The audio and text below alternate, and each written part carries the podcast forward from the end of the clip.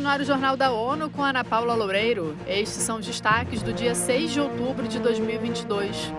ONU pede que a Europa aumente a ambição ambiental para combater crise planetária.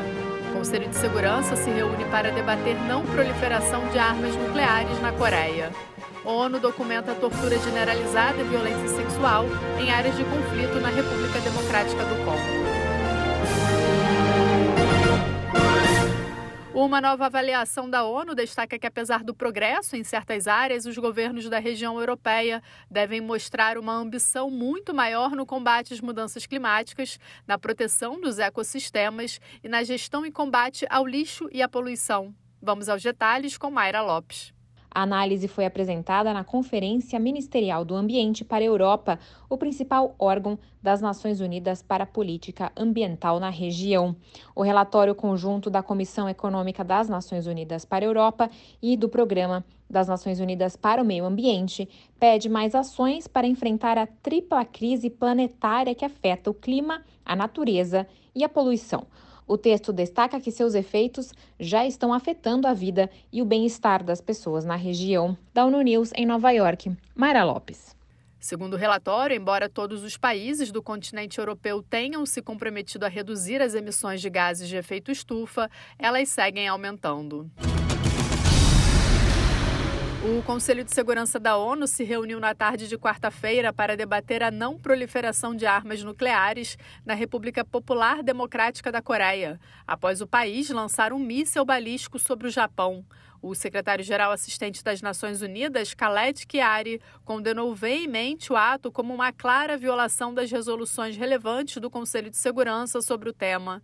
Segundo ele, o secretário-geral Antônio Guterres acredita que o lançamento pode desencadear uma escalada significativa de tensões na região e fora dela. Chiari acrescentou que é motivo de grande preocupação que a Coreia do Norte tenha novamente desconsiderado o impacto em voos internacionais ou na segurança marítima. O chefe da ONU apela ao país que tome medidas para retomar o diálogo que conduz à desnuclearização completa e comprovada na Península Coreana. Segundo um novo relatório das Nações Unidas, a grande maioria dos casos de tortura na República Democrática do Congo ocorre em áreas afetadas por conflitos, onde a impunidade é generalizada. Mais informações com Mônica Grayley. Uma análise do Escritório Conjunto de Direitos Humanos da ONU na República Democrática do Congo e a missão das Nações Unidas na RD Congo MONUSCO cobre o período de três anos até abril de 2022. De acordo com o documento, foram confirmados pelo menos 93% dos 3.618 casos registrados de tortura, tratamento cruel, desumano ou degradante em 4.946 vítimas vivendo em áreas afetadas por conflitos armados. Desse total, 492 estão relacionados à violência sexual, afetando 761 vítimas. Da ONU News em Nova York, Mônica Gray. Vários episódios de tortura e maus tratos ocorreram enquanto as vítimas exerciam seus direitos fundamentais, como liberdade de expressão e reunião pacífica, ou enquanto estavam detidas.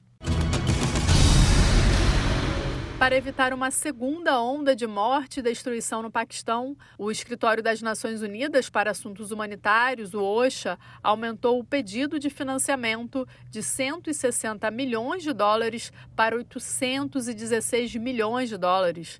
O coordenador humanitário da ONU no Paquistão afirma que sem investimento haveria um aumento na mortalidade infantil, surtos de doenças como malária e dengue, além de mais casos de desnutrição. O país sofre com as consequências das inundações que afetaram um terço do território desde junho. Segundo Julian Harneys, o governo do Paquistão precisa de apoio para reforçar os serviços de saúde, nutrição, água e saneamento nas zonas afetadas. As cheias atingiram 33 milhões de pessoas e mataram cerca de 1.700. Mais de 7 milhões foram deslocados, com quase 600 mil vivendo em acampamentos. Estima-se que existam cerca de 800 mil refugiados. Metade são crianças. Esse foi o Jornal da ONU. Confira mais detalhes sobre essas e outras notícias no site da ONU News Português e nas nossas redes sociais. Para nos seguir no Twitter, acesse arroba ONU News.